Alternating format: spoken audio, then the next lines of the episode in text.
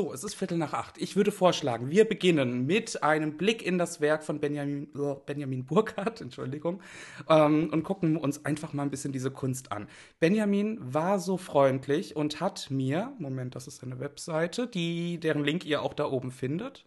Äh, wollte ich nachher noch mal gucken. Benjamin war so freundlich und hat uns einige seiner Werke ähm, in hochauflösender Auflösung ich bin heute auch nicht so ganz bei mir. Ihr merkt, ich brauche vielleicht auch ein bisschen Urlaub. Ähm, na, einfach äh, zur Verfügung gestellt, sodass wir uns heute ganz viele Sachen angucken können, wirklich hoch auflösen. Das ist ziemlich cool.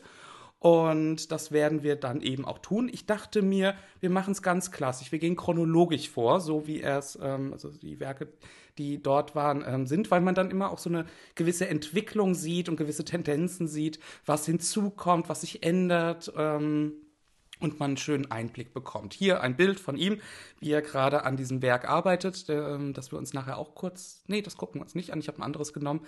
Ähm, von seinem Insta Instagram-Account, was ich sehr, sehr cool finde und freue mich nämlich auch sehr, wenn er morgen dabei ist. Und dieses Bild zeigt auch gerade einige ähm, der Aspekte, die ich heute mit ansprechen wollen würde, nämlich diese Pixelart, die wir in seinem Werk sehr häufig finden und sehen werden. Ihr erkennt das ja im Hintergrund in diesem Gemälde, ähm, die, diese, diese ja, Pixelart. ähm, auch unten am Gras und so weiter und ähm, auch am Pferd, an den Fü äh, Füßen Beinen des Pferdes äh, hinten ähm, diese, diese Verpixelung. Und da werden wir heute mal den Fokus drauf legen. Da bin ich sehr, sehr, sehr gespannt. Und auch der ganze ähm, Goldgrund, den er da verwendet, ist etwas, was er seit Moment, ich hatte es heute geguckt, zwei Jahren ungefähr macht und da finde ich, das, das ist super spannend. Deswegen werden wir uns nachher auch kurz seinen Instagram-Account ansehen, weil es dort ähm, auch noch ein paar Einblicke gibt, wie er malt, wie so, so der Prozess aussieht, was ich persönlich auch immer sehr, sehr spannend finde.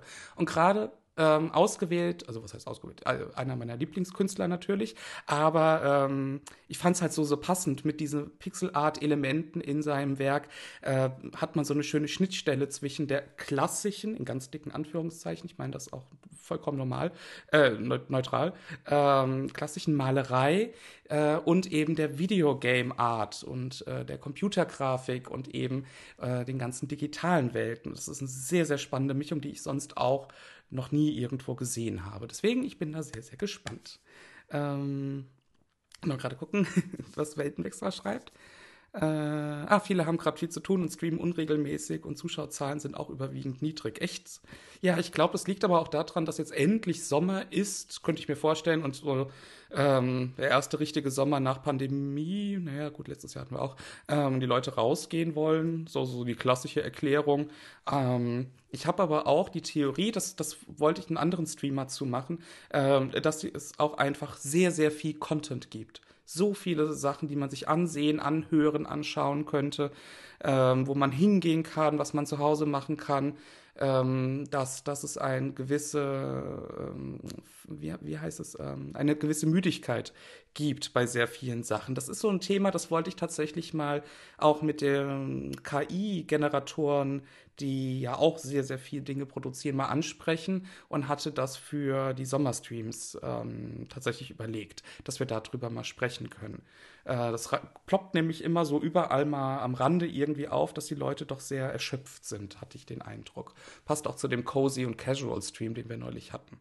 Äh, am Rande, ich habe es notiert, ich finde das sehr spannend. Hm, weniger Leute, die sich auf die Masse verteilen, ja, das stimmt.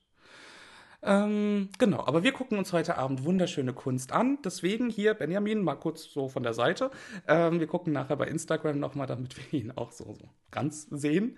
Ähm, aber ich dachte mir, wir fangen einfach mal an mit den jüngsten Werken, die er in die, ähm, uns heute zur Verfügung gestellt hat, nämlich von 2014, der komische Kauz und ähm, das mit Pol, also von Polen, äh, Magnetpol und so weiter, ähm, betitelte Werk von 2015, was wir hier sehen. Ähm, ich finde seinen Stil sehr, sehr spannend. Hier sehen wir ähm, schon, also dieses Collagenartige, das ist so das, was bei mir als erstes als Begriff immer wieder aufploppte. Also aus sehr vielen unterschiedlichen Bildelementen zusammengesetzte Werke. Ähm, hier noch sehr gegenständlich. Das werden wir nachher die Entwicklung auch noch sehen. Ähm, ne, mit, mit komischer Kauz, mit der Eule, die man sehr gut erkennt, mit der Person, die dort sitzt äh, und fast wie ein Hut trägt. Ähm, und sehr viele einzelne Elemente, die eben zu einem Werk zusammengesetzt werden, das äh, sich auf den ersten Blick, finde ich, entzieht. Auch das natürlich neutral gemeint. Einfach im Sinne, es, es passiert sehr viel. Es, es, sind so viele einzelne Elemente, die ineinander übergehen, dass ich da sehr lange immer davor sitze und mir das anschauen kann. Und ich glaube, das ist auch etwas, was hier sehr, sehr viel Sinn macht. Ähm, so dass man sich da auch da drin verlieren kann. Ein wenig wie ein Wimmelbild, auch hier natürlich neutral gemeint, ähm, weil, weil es so immer wieder was Neues zu entdecken gibt. Und gerade auch bei Pol fand ich das sehr spannend. Ich hatte nämlich ähm, extra ja die Titel eingegeben, ähm, damit wir ähm, das haben gehört sich ja so. Und äh, habe tatsächlich erst auf den zweiten Blick, weil ich aber auch nebenbei noch was anderes gemacht hatte für den Kunden, ähm, die, die Magnete erst später gesehen, mir gedacht, ah ja, da, da, da kommt der Titel her. Ähm, Deswegen, das ist, das ist Kunst, auf die man sich einlassen muss, auf der man wirklich länger ähm, davor stehen kann und ähm, wirklich auch reingesogen wird. So geht es mir zumindest dabei. Ich finde das sehr, sehr spannend und ähm, es ist tatsächlich ein Stil, der so eigen ist, dass man ihn sofort auch erkennt. Ähm, gibt einige Künstlerinnen und Künstler, äh, wo ich das zum Beispiel nicht habe, ähm, dass ich sofort sagen kann, das ist der oder diejenige, sondern ähm, das hier ist wirklich was Besonderes. Und ich dachte mir, wir gehen einfach so ein bisschen durch und, und schauen uns einzelne Sachen an. Ähm, tatsächlich äh, die Interpretation oder so kann und will ich hier gar nicht geben. Das steht mir, glaube ich, auch nicht zu, ähm, weil das so tiefgründige Werke sind, dass man da auch länger einfach davor stehen, sitzen muss, um sich das anzusehen. Und da jeder, glaube ich, auch für sich etwas finden kann, ähm, wie, er, wie er Zugang zu diesem Werk hat. Und das finde ich so spannend, weil es mir als Betrachtenden sehr viel mehr Freiraum gibt, dass ich auch häufig nicht kenne. Kommen wir aber vielleicht auch später noch zu. Ähm, ähm, gucken uns einfach mal was anderes noch an. Von 2015 ist es eine Reihe, sind vier Werke, wir schauen uns gleich noch die zwei anderen an, die ICU heißen, 1, 2, 3, 4, äh, durchnummeriert sind. Und hier fand ich es schon spannend, äh, dass wir so früh diese Verpixelung sehen. Ähm, bei ICU hatte ich tatsächlich an ICQ als erstes gedacht und ich glaube, es spielt auch ein wenig darauf an, bei diesem ähm, bei der Person äh, hier die, die Brille sieht so ein bisschen wie das ICQ-Zeichen aus, aber ich bin nicht ganz sicher. Das können wir ihn morgen mal fragen. Und äh, diese Auflösung der Person in diese Pixel, in diese, diese digital wirkende Geschichte, die wir auch letzte Woche bei dem Pixel Art, ähm, bei dem Pixel Art Stream ja gesehen haben, fand ich super spannend. Äh, dieser Übergang von, von Person, von ähm, ja, Gestalt in das, was ich persönlich mit Digitalität assoziiere. Ähm, und das dann auch so wie verweht wenn man es von, von der Person aus sieht, oder eben die Person sich daraus aufbaut. Das ähm, finde ich so faszinierend und natürlich auch die Farben, aber bei den Farben kann ich leider nicht so viel sagen. Ähm, wir gehen mal gerade auf die zwei anderen Werke dazu, weil ich eben farbenblind bin und ähm, ich glaube, das hier ist orange, ein orangenes Rot. Ähm, da könnt ihr mir sehr gerne helfen. Hallo Beckermon, schön, dass du da bist. ja, das ist absoluter Wiedererkennungswert, oder? Also ähm, selten eine, eine künstlerische Handschrift gesehen, die man so gut, ähm, die, die, die so, so einprägsam ist weiß auch nicht, äh, sofort sieht man das irgendwie. Genau, ähm, ne, sind, äh, ich, hier habe ich gar nicht notiert, was das, aus was, oh, wie die Technik ist. Ähm, sieht ein bisschen nach Lithografie aus, aber es können auch einfach vier Gemälde sein. Ich bin mir gar nicht so sicher äh, auf jeden Fall diese, diese, dieser Auflösungsprozess, den wir ja ähm, bei den Magic the Gathering Karten letzte Woche zum Beispiel kurz gesehen haben und da ja auch dieser Übergang zwischen physischer und digitaler Welt so ein bisschen anklingt, äh, finde ich sehr spannend. Ah, Orange-Rot ins Kupfer gehende. Vielen Dank. Kupfer. Kupfer ist sowas, was ich überhaupt nicht sehen kann. Ähm, das, das ist immer so schade.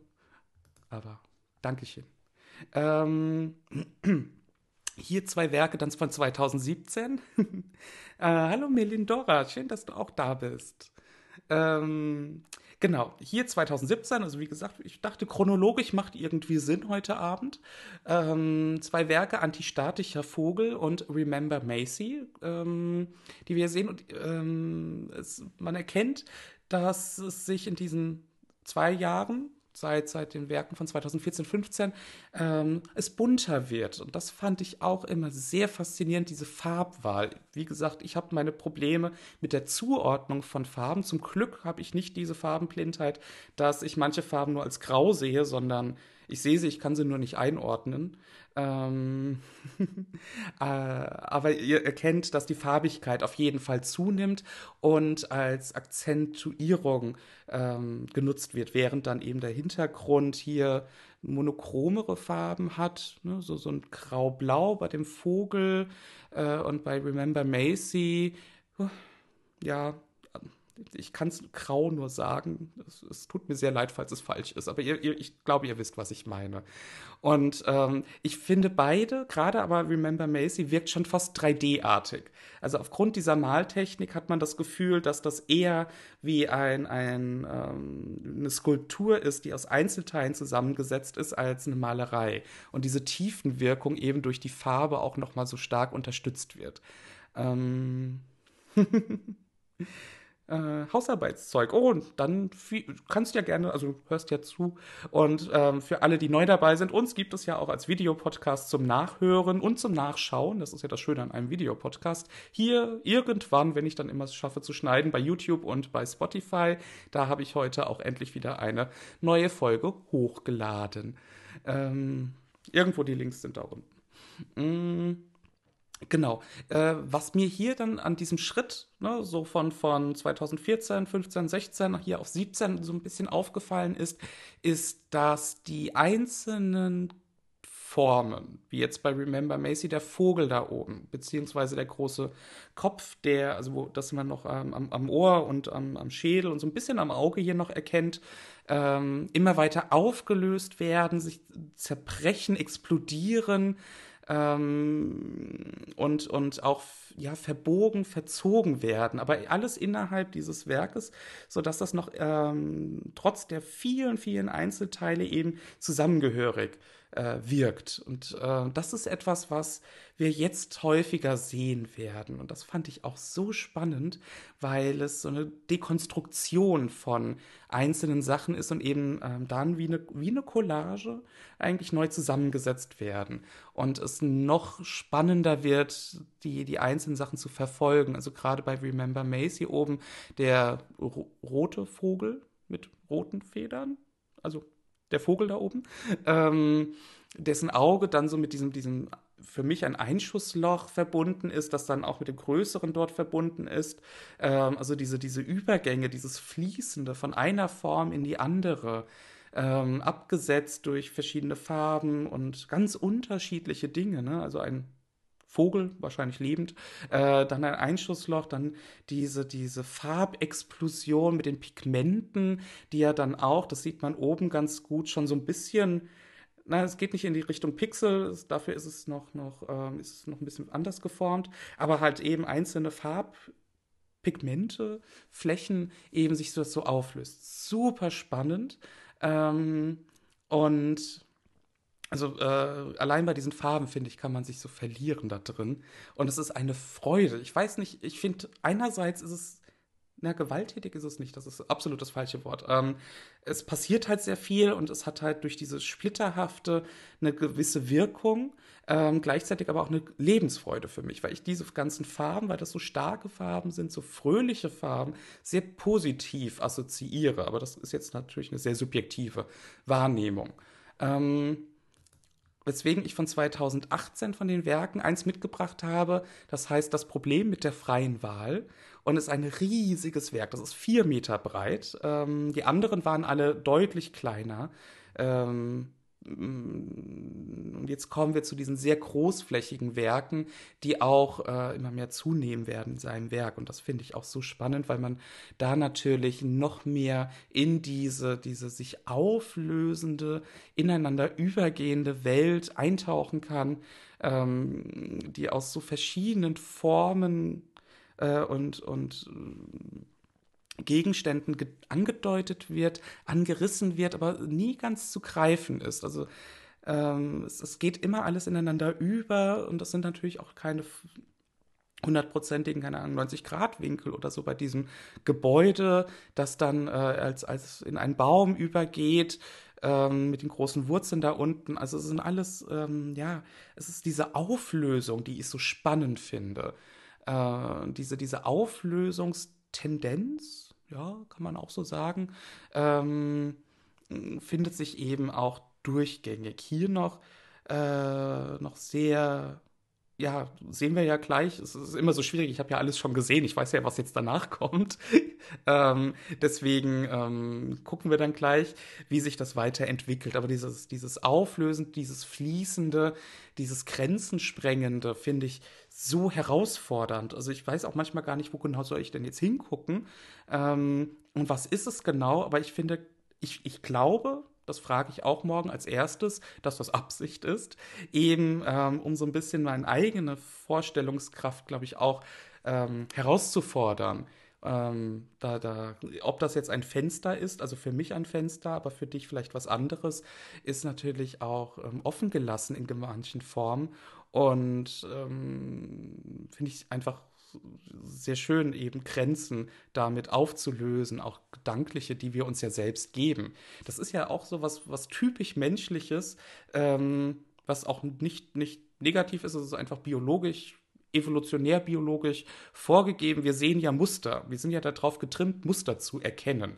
Einfach äh, um den bösen, bösen Säbelzahntiger im Wald, äh, im, im ganzen Faden zu erkennen, sind wir darauf trainiert, Muster zu erkennen, um Gefahren zu erkennen und wegrennen zu können. Weil so ein Säbelzahntiger tut meistens weh, wenn er sich in dir verbeißt. Ähm, und diese, dieses Muster erkennen ist eine unserer Stärken als Menschen, aber gleichzeitig auch eine sehr große Schwäche, weil wir erstens auf unseren Sehsinn so stark angewiesen sind und weil wir dazu neigen, Muster zu erkennen, wo vielleicht gar keine sind. Oder Muster, die wir in unserem Kopf haben, so ähm, Dingen überzustülpen, damit sie eben in Schubladen passen und so weiter. Daher kommen diese ganzen Begriffe auch oder Aussagen. Ähm, und das, das fordert, finde ich, äh, Benjamins Kunst sehr heraus da nochmal drüber nachzudenken, ob das wirklich so ist und meine Mustererkennung, die in meinem Kopf abläuft und hier ein Gebäude sieht mit, äh, mit, mit Fenstern und Türen und da wächst ein Baum raus, ob das denn wirklich so stimmt. Das fand ich immer ganz persönlich als das, was mich so fasziniert hat an seinen Werken, diese Herausforderung. Ähm, das, ihr, ihr, merkt, ich bin großer Fan. Ähm, deswegen wird das heute ein, ein Fan-Human-Abend ähm, und ich mich da sehr drüber freue ähm, genau, also riesiges Werk, vier Meter, das ist, ich muss mal gerade gucken, meine gesamte Wand hier sind vier Meter, achtzig, also riesig. Ähm, das finde ich natürlich auch immer sehr eindrucksvoll.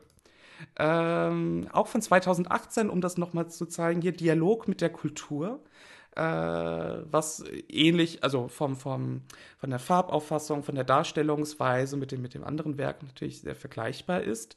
Ähm, auch hier, ne, es ist äh, ein, ein, ein Sammelsurium an einzelnen Elementen, die auch mal ne, zusammen sind, dann sich wieder auflösen, dann weitergehen. So in der Mitte sieht man die Blumen, äh, die, die blauen Blumen, ähm, die an einzelnen Elementen sind und das so ein bisschen miteinander verschleifen. Natürlich die zwei äh, Architekturen, zwei Stockwerke, ähm, die ähm, dann hinten durch diese, diese, ähm, nach hinten, also so ein Hof bilden und dahinter nochmal mit einem dreibögigen ähm, Element verbunden sind. Wir haben die zwei Personen, die da sitzen und mit und aus der Architektur kommen.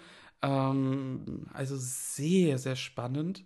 Äh, und ihr merkt, es ist schwierig zu greifen. Ich bin sehr froh, dass ich in meinem Studium hier keine Bildbeschreibung machen musste. Also ne, Grundstudium Kunstgeschichte äh, war das wichtigste, Bildbeschreibung zu machen. Und das ist eine sehr, sehr wichtige Fähigkeit. Aber ähm, hier wäre es, glaube ich, eine große Herausforderung. Ähm, das zu machen. Die Aufgaben waren nämlich in den ersten drei Semestern, eine Bildbeschreibung so zu formulieren, auf mehreren Seiten für ein Werk, äh, dass man beim Lesen äh, weiß, wie das Gemälde aussehen würde, wenn man es noch nie gesehen hätte. Also wirklich in, jeden, jeden, jede Falte, jeden äh, Farbtupfer äh, zu beschreiben. Ich hatte zum Glück ein Christ, äh, christliches Gemälde, also ein Altarbild aus dem 15. Jahrhundert, da war es noch ein bisschen einfacher ähm, als bei den moderneren Werken oder vielen modernen Werken. Und äh, hier, hier finde ich das eine große Herausforderung, weil man sich auch so drin verliert in diesen einzelnen Elementen. Also spannend, sehr, sehr spannend. Äh, ich, ich bin gespannt, ob Benjamin uns morgen vielleicht einen Deutungsschlüssel in die Hand drücken würde. Ähm, aber persönlich bin ich gar nicht so der große Freund davon, weil jeder eigentlich ähm, so äh, das sehen sollte, wie er das möchte oder wie sie das möchte äh, und die eigene Bedeutung darin finden kann. Aber ihr merkt, ich, ich gucke auch so, ich habe nämlich das Bild natürlich hier direkt vor mir und fange schon wieder an, mich da drin zu verlieren. Ist sehr faszinierend. Und ihr seht hier auch wieder die einzelnen Farbtupfer, die so, so einzelne Stellen highlighten, hervorheben, aber wie bei den ganzen anderen gegenständlichen Sachen auch immer nur so, so einzelne Sachen und es dann auch wieder damit brechen. Ähm, dieser, dieser gelbe Farbton, der so an den Fenstern in der Architektur zu sehen ist, äh, ne, ist jetzt auch nicht durchgängig oder nur oder unten, sondern immer nur mal hier eine Stelle, da eine Stelle, dann wieder nicht, dann doch da drüben. Ähm, also auch hier wieder dieses Sprengen der Erwartungshaltung und der, der, der Grenzen der einzelnen Elemente. Fand ich super spannend.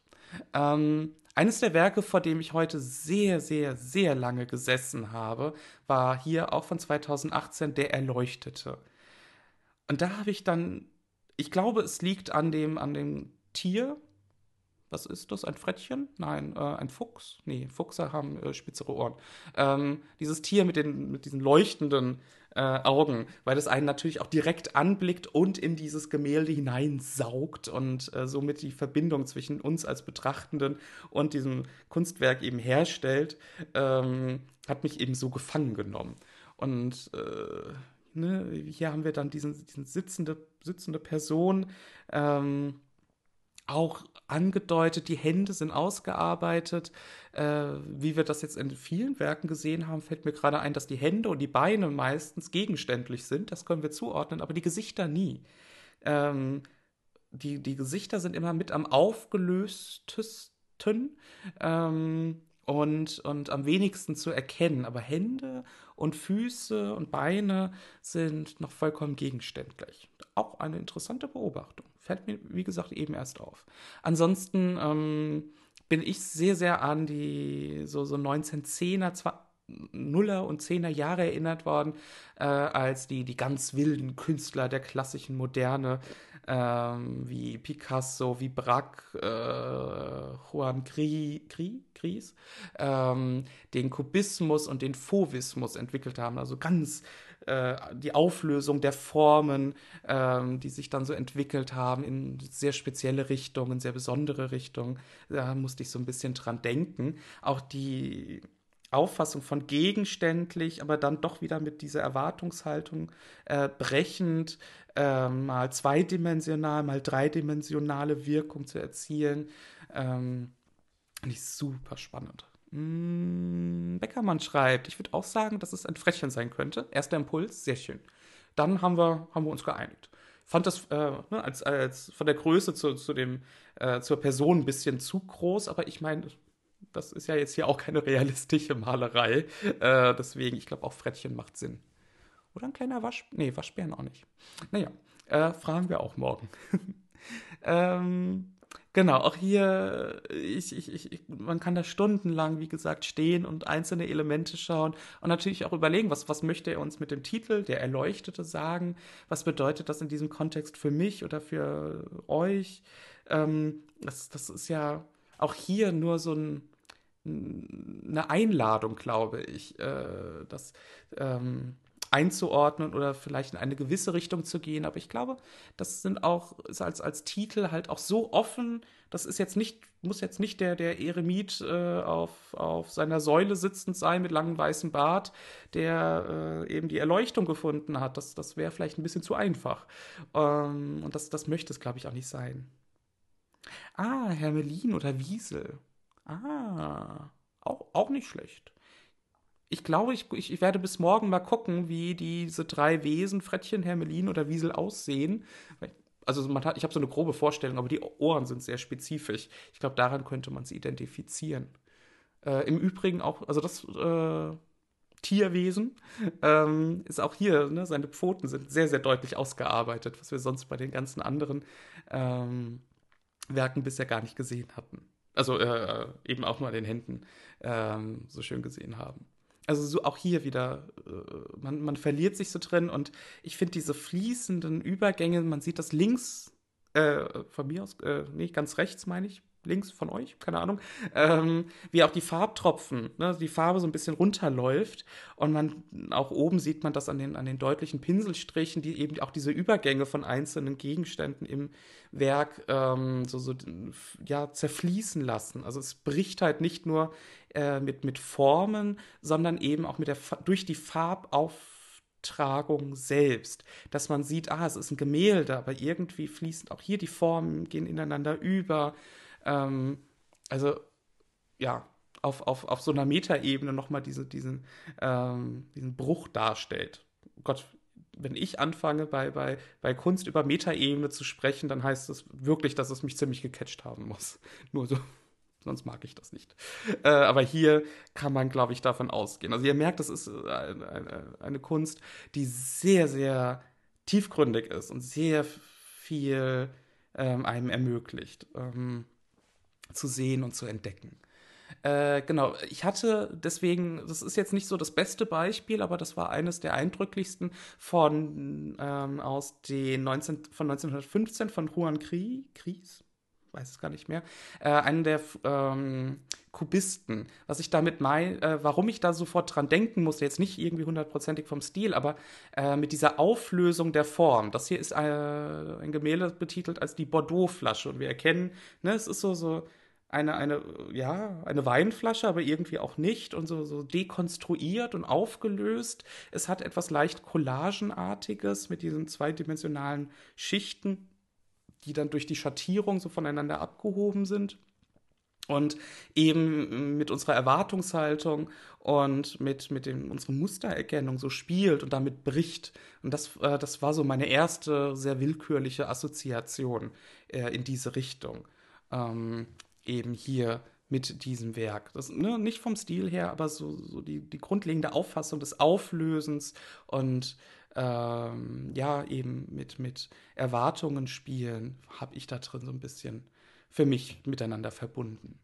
Mm, genau, wir gehen mal nach 2019 und hier gibt es dann dieses Werk äh, Splitterfaser und hier finden wir dann wieder vermehrt diese Pixel-Elemente, um die es ja nicht nur, aber doch auch heute gehen soll, die wir eben bei diesem Wesen in der Kapuze sehr deutlich sehen, an, ähm, die, ne, auch hier unten am, an der Jacke und so weiter, aber die dann gleichzeitig eben aus diesem Gegenständlichen auf diese mit dieser Person verbundenen Sache so wegfliegen. Und das finde ich so faszinierend. Ähm, wie diese Pixel-Elemente in ihrer Farbigkeit eben die Farbe reinbringen. Alles andere ist ja doch sehr äh, in diesen, diesen beige, gelb, Goldtönen gehalten, bis auf das Top und die Füße und die Hände wieder. Äh, ist ja der Rest doch sehr äh, eben in diesem Farbspektrum gehalten, während diese bunten Elemente eben rumfliegen, sich an der Jacke festsetzen oder von dort gelöst haben. Ähm, und hier nochmal ein ganz anderes Element reinbringen. Bunte Flecken flicken an der Kleidung hatte das vorhergehende Bild auch. Oh, warte. Ah, da hast du absolut recht. Vielen Dank. Stimmt, hier an dem, an dem Aufschlag, ja. Stimmt, deutlich größer, ähm, aber eben auch so, so ein bisschen ja, wie, wie riesige Pixel, die da so reingeschoben sind. Und ne? man sieht, dass das irgendwie, die sind sehr, sehr haptisch. Manche davon wirken wie aufgenäht oder reingesteckt und losgelöst. Da, absolut. Cool, Dankeschön für den Hinweis. Ähm, ja, da sieht man das sehr gut. Unten an diesem metallenen, hm, da glaube ich nicht ganz so. Und ansonsten, ja, ich glaube, das Revers ist, ist so das, wo man es am deutlichsten sieht. Stimmt. Danke. Genau, aber hier ne, wird es nochmal deutlicher, weil sie kleiner sind und, und ähm, so engmaschig zusammenstehen. Ähm, da, da wird, glaube ich, dieses Motiv nochmal weiterentwickelt. Äh, genau. Ich weiß es nicht, ich, wofür steht das denn für euch? Wie wirkt das denn auf euch? Für mich ist es ja immer äh, verbunden mit, mit, ja, was Digitalem, weil ich natürlich Red, äh, äh Pixelart und ne, Retro-Computergrafik, egal wie man das nennen möchte, eben mit Computer, mit was Digitalem verbinde, mit den ersten Videospielen aus den 70ern und 80ern und auch noch 90ern.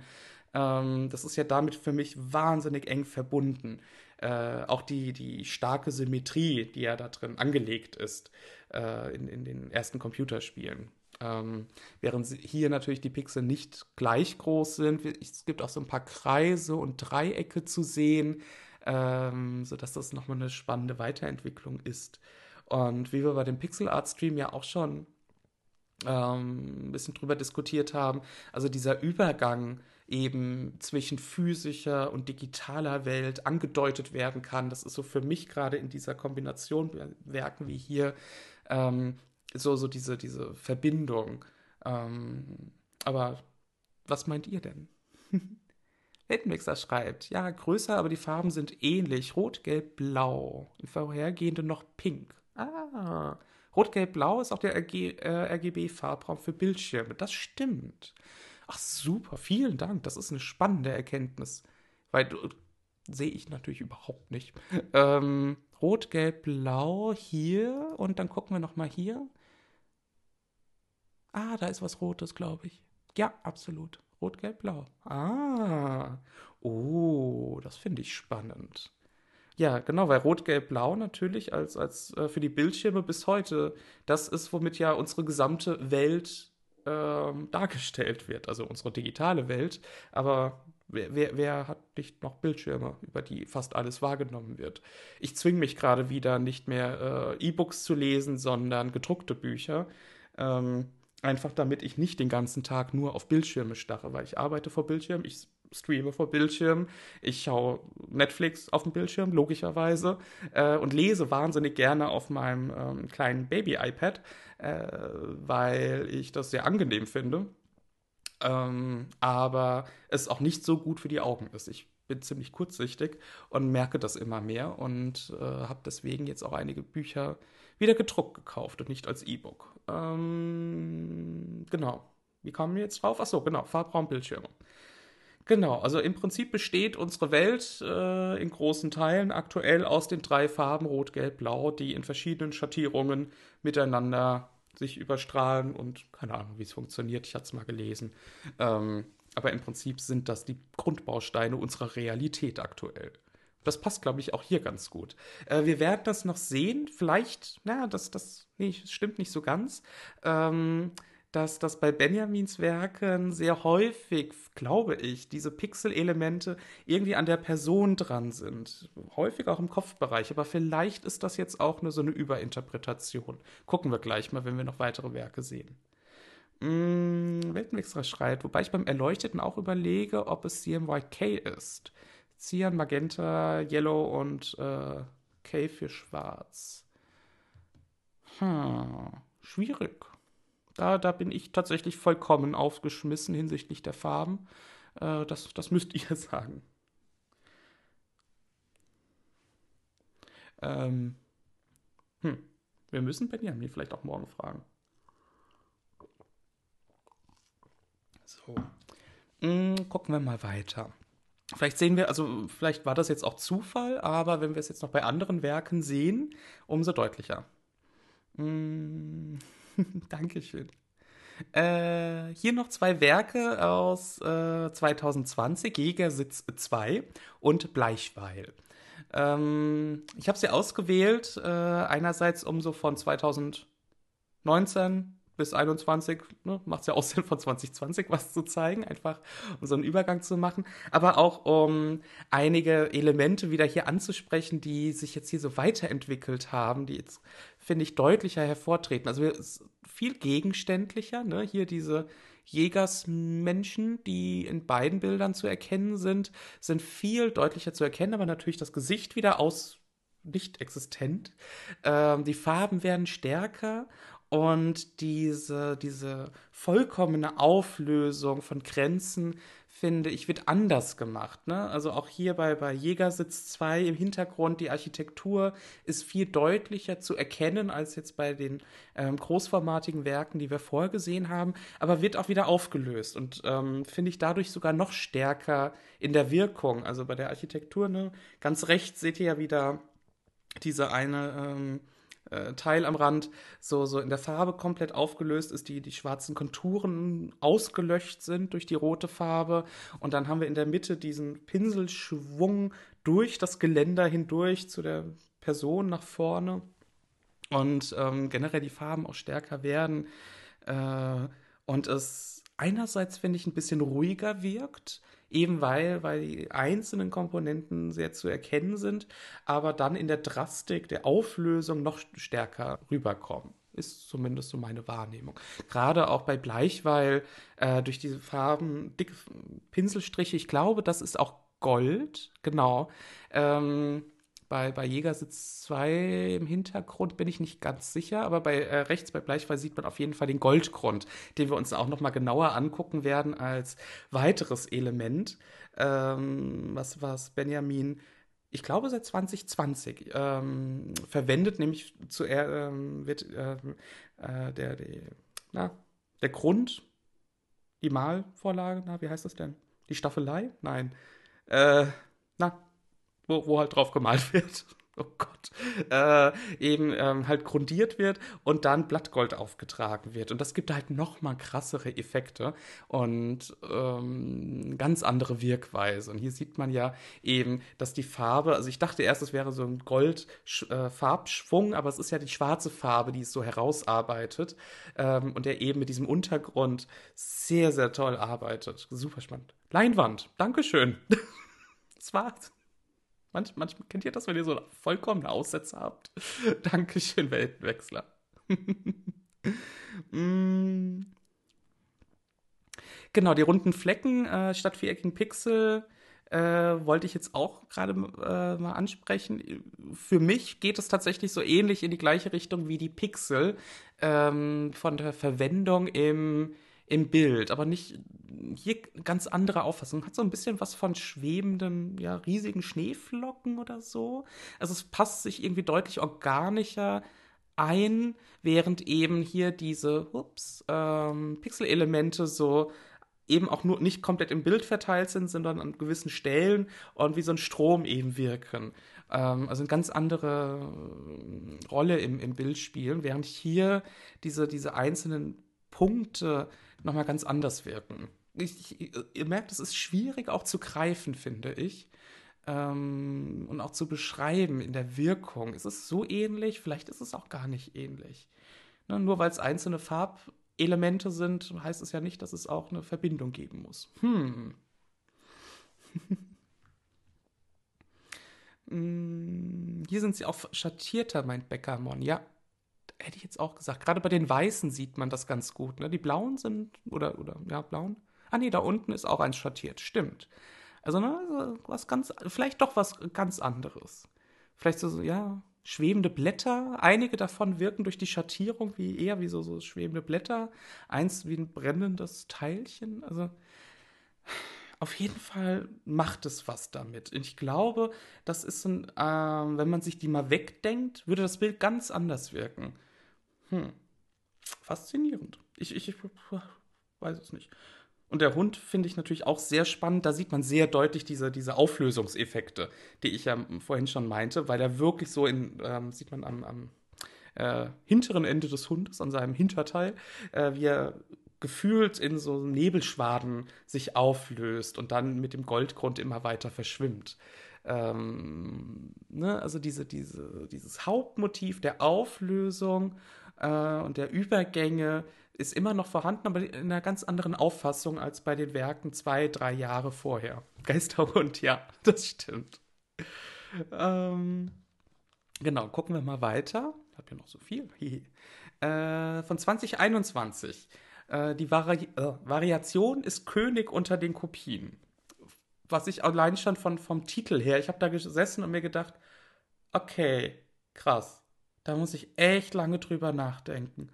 Ähm, und ich weiß nicht, das, das würde ich gerne morgen Benjamin fragen, weil ich da nie weiß, wie, wie ich damit umgehen soll. Ne? Man hat, also häufig haben ja Werke einen, einen Titel, finde ich nämlich auch ganz gut, weil es uns Einblick in die Gedankenwelt des Künstlers oder der Künstlerin gibt. Aber ähm, wie sehr man sich daran halten muss, um das jetzt irgendwie als den einzigen Schlüssel zur Öffnung des Werkes irgendwie äh, zu verwenden oder vielleicht auch eher ein Scherz, äh, also jetzt nicht in diesem Fall, aber ähm, vielleicht irgendwie ein Scherz ist, jemand auf die falsche äh, Fährte zu locken. Ähm, viele zeitgenössische und auch hm, äh, Künstler der klassischen Moderne haben ja ihre Werke gar nicht mehr betitelt. Die sind dann durchnummeriert, damit man irgendwie ein bisschen Ordnung reinbringen kann, ähm, um, um überhaupt nichts vorzugeben.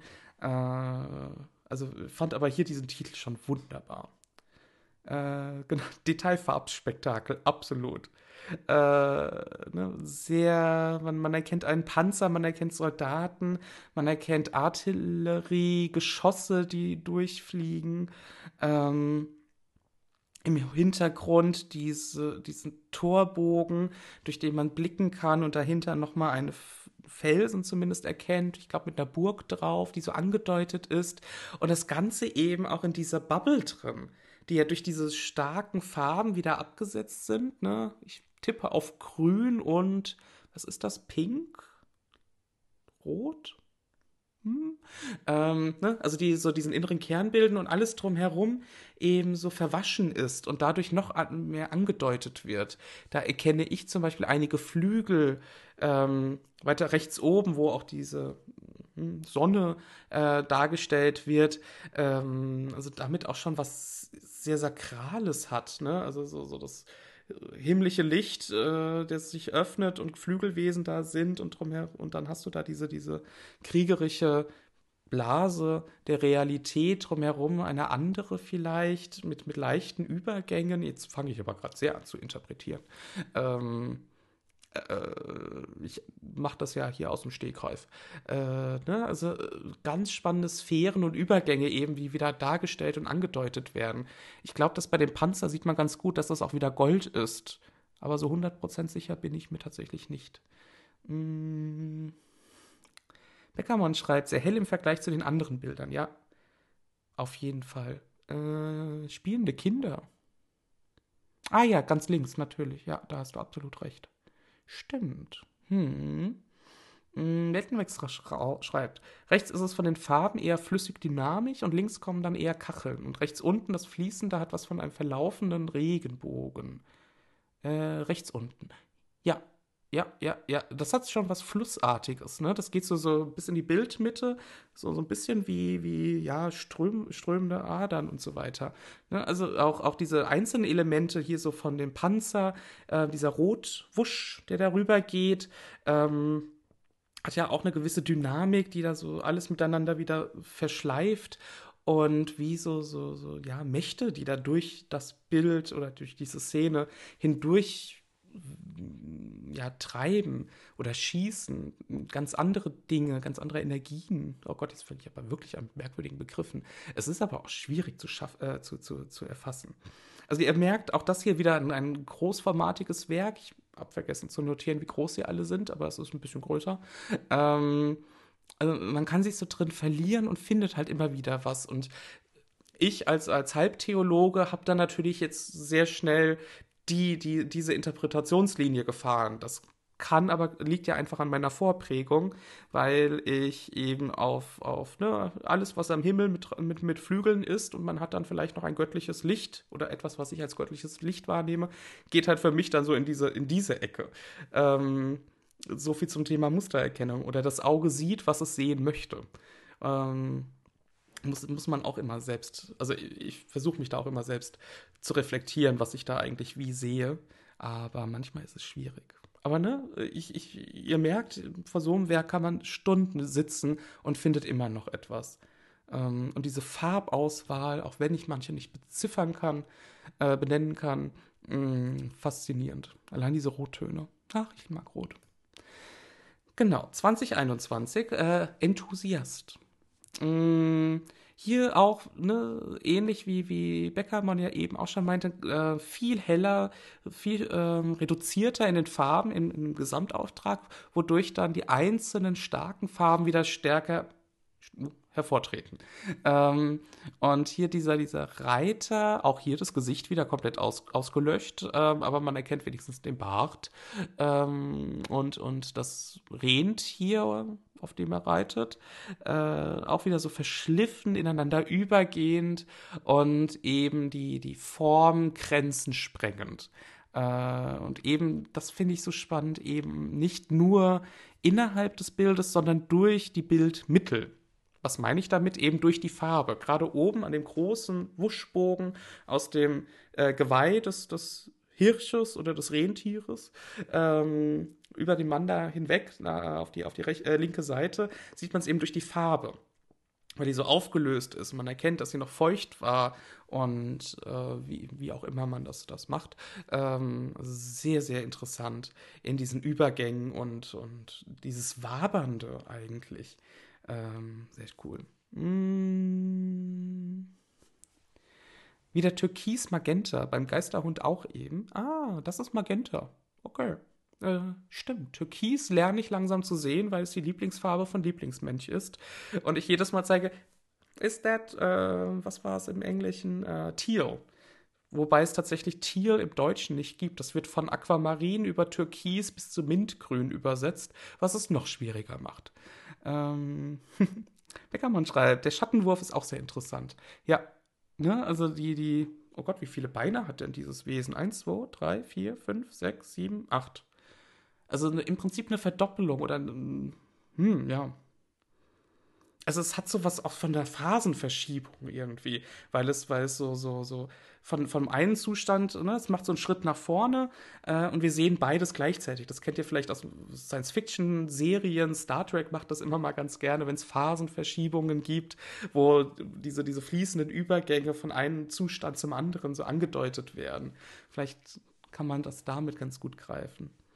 Mm. würde ich sagen, aber ich bin nicht an einem kalibrierten Bildschirm, also kein Gewehr auf meine Farbnennung. Wird, wird schon stimmen. Wir können ja fragen morgen. Ich habe einen relativ, ich habe einen 4K HDR-Bildschirm, was mir natürlich überhaupt nichts bringt, aber ja. Auf jeden Fall sind da gewisse Magenta- oder Rottöne, die eben sehr Dinge sehr hervorheben. Ah, Beckermann kam auf sieben Beine. Hm, okay. Gut. Ähm, diesen Goldgrund, den, wir, den ich vorhin schon meinte, ich bin ja immer noch der Meinung, hier bei dem Panzer müsste es auch Gold sein, das da durchschimmert. Ähm, kann jetzt hier natürlich nicht reinzoomen, aber okay. Ähm, sehen wir hier bei 2021 an einer äh, Bilderreihe, die Irrsamkeit heißt. Allein für dieses Wort feiere ich ihn schon. Ähm, sind so, so Begriffe, die man sich auch einfach tätowieren lassen möchte, äh, in Form von Porträt, äh, Selbstporträts. Hier eins von ihm ausgewählt und äh, da wird dieser Goldgrund nochmal ganz deutlich. Und äh, gerade in dieser Gegenüberstellung der Goldhintergrund plus äh, das Selbstporträt, das Ganzkörperporträt, was dann nur in ähm, ich denke mal, Kohlezeichnung durch Schraffur ähm, gemacht ist, also einen ganz spannenden Gegensatz hat äh, und Kontrast hat. Äh, und das so, so ein bisschen was hat von, keine Ahnung, ich bin noch nicht ganz real, ähm, muss noch ein bisschen Farbe auftragen, bis ich mit der Realität, die durch das Gold so ein bisschen dargestellt wird, äh, übergegangen bin. Ich weiß auch nicht, wie ich da drauf komme. Ich habe mal irgendwo ähm, na, einen Comic gesehen, also einen animierten Comic, wo dann auch äh, na, die Figur gemalt wird und die dann zum Leben erwacht und dann immer mehr Farbe bekommt oder so. Das war so meine erste Verbindung. ein Gesicht, ja, stimmt. da haben wir tatsächlich ein Gesicht. Äh, ist das auf dem Angelenk ein Marienkäfer? Hm. Ich weiß es nicht. Ich sehe es aber auch nicht so genau. Warte, ich hole mal die Datei. Jetzt bin ich neugierig. Äh, ich kann, die ist nämlich sehr, sehr hoch auflösend. Da kann ich ein bisschen reinzoomen, wenn ich jetzt nur wüsste, wo ich sie gespeichert habe. Da, da. Da, da, da, da, da. da ist es auch schon. So. Auf dem Armgelenk. Hm. Ich kann es dir nicht sagen. Warte, ich kann es dir aber zeigen. Äh, da, da, da, Fensteraufnahme hinzufügen, neue Quelle, Quelle hinzufügen, Vorschau, STUV. Okay. Äh, warte. So, hier.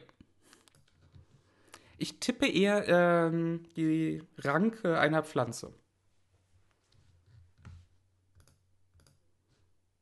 So, jetzt, jetzt haben wir aber auch die Grenze der Auflösung erreicht. Äh, schwierig. Aber ein Käfer würde ich auf gar keinen Fall sagen. Hm. Passt vielleicht zu dem, was er in der Hand hält. So. Äh, oh. Sieht ganz anders aus. Äh, was sollte ich sagen? Genau, also ähm, gerade dieser, dieser Kontrast, äh, Kontrast, Kontrast zwischen dem goldenen Hintergrund, der eben auch nur durch, also der ist ja auch nicht glatt oder so, sondern hat ja auch verschiedene Farbschattierungen, mal ein bisschen heller, mal ein bisschen dunkler, äh, mal ist es abgebröckelt, also eine ganz spannende Wirkung hat, damit es nicht ganz so plain ist.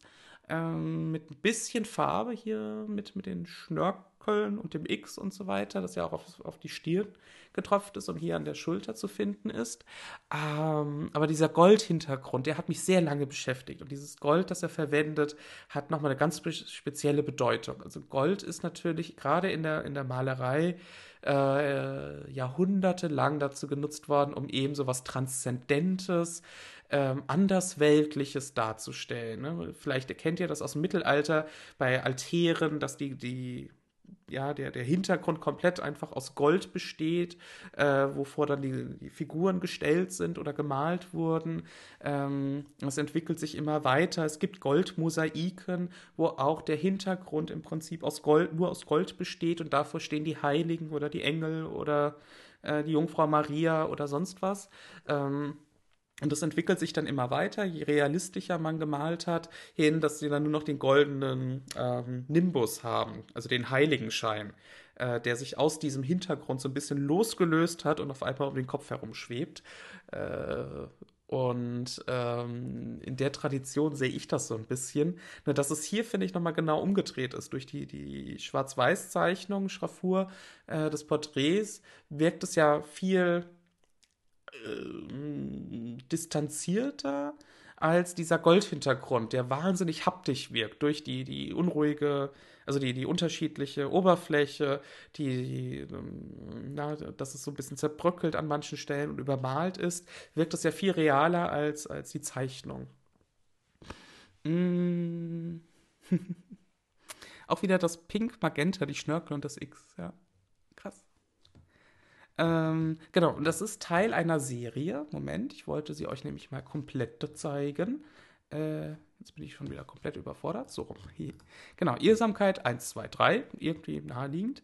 Ähm, und da sieht man dann, wie, wie der Porträtierte mit Wolf Husky? Nee, Wolf. Äh, oder ganz rechts vor allem eben auch mit diesem Goldgrund so, so interagiert. Und gleichzeitig ist es halt so, so ein ganz krasser äh, Unterschied in, in den ja, Realitätsebenen. Oh Gott, das klingt jetzt alles so hochtrabend, aber ich glaube, ihr, ihr, wisst, was ich meine.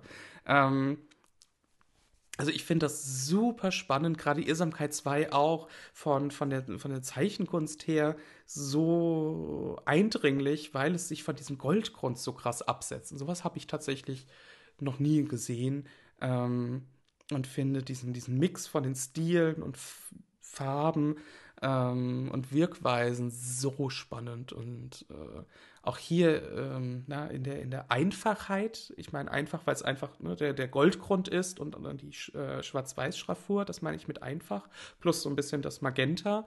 Ähm, also das ne, sind jetzt nicht so viele bunte Farben oder so, äh, eben dadurch so stark wirkt.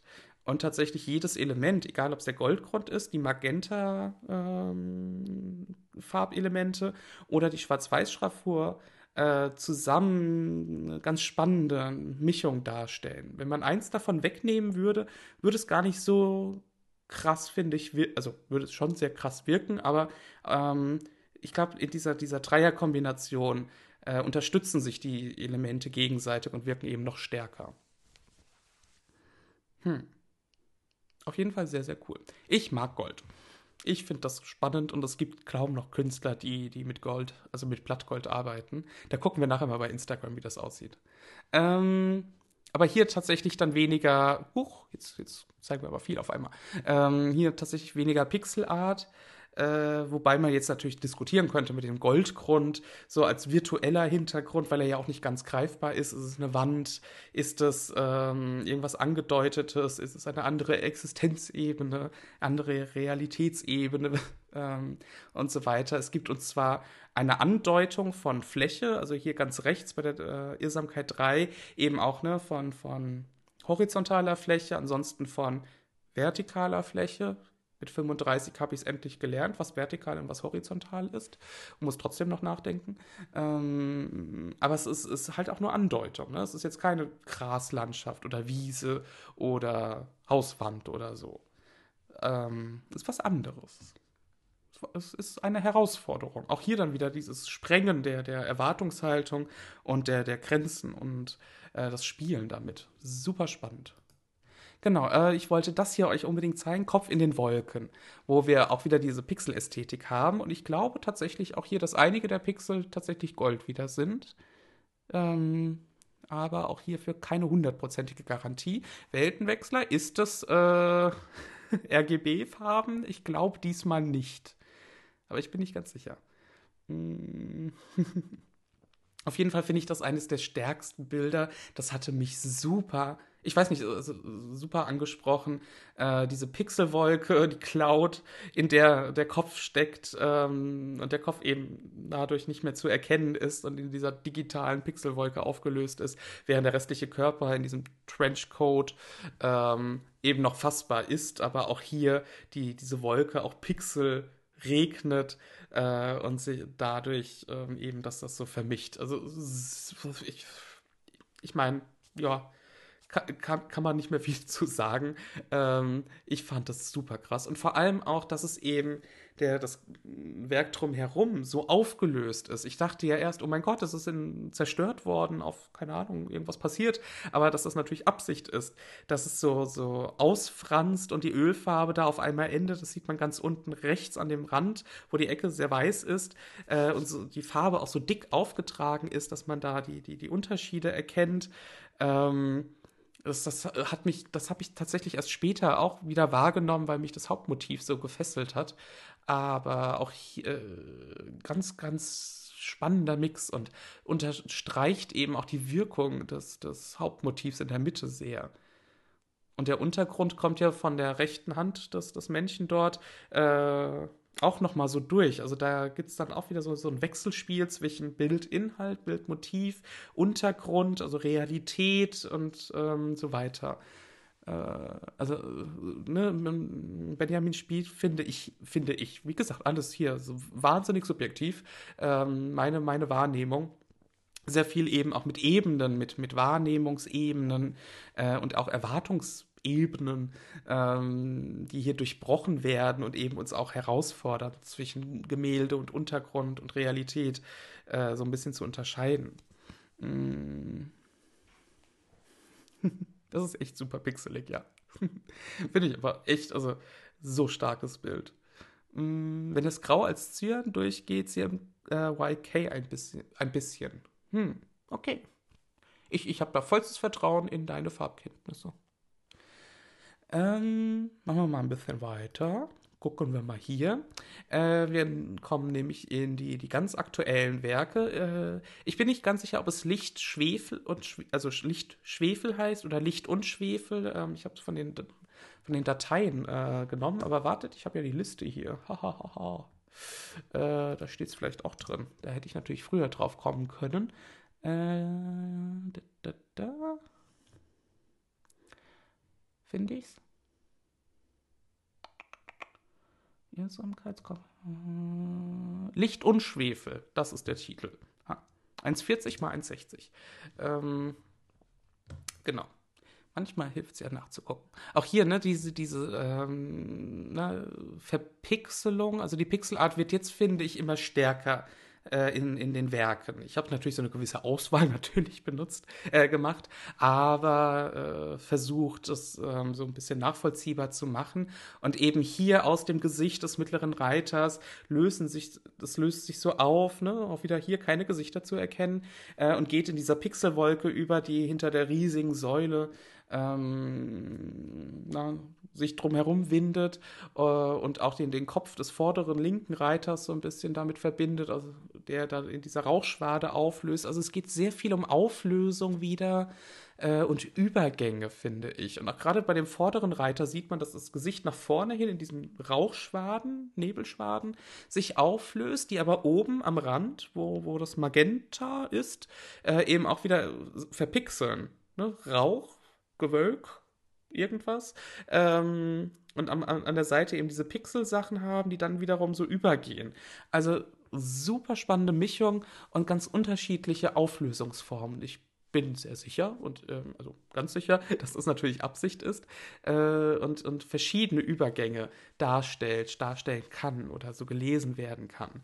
Ähm, und äh, ja, also auch hier wieder spannendes Finden von verschiedensten Bedeutungsebenen, Verknüpfungen, Verbindungen. Äh, Im Übrigen ist das Geschirr, na, die, die Zügel des Pferdes sind auch ähm, in Pixelart dargestellt, genauso wie die Schwertscheide des vorderen, also linken Reiters.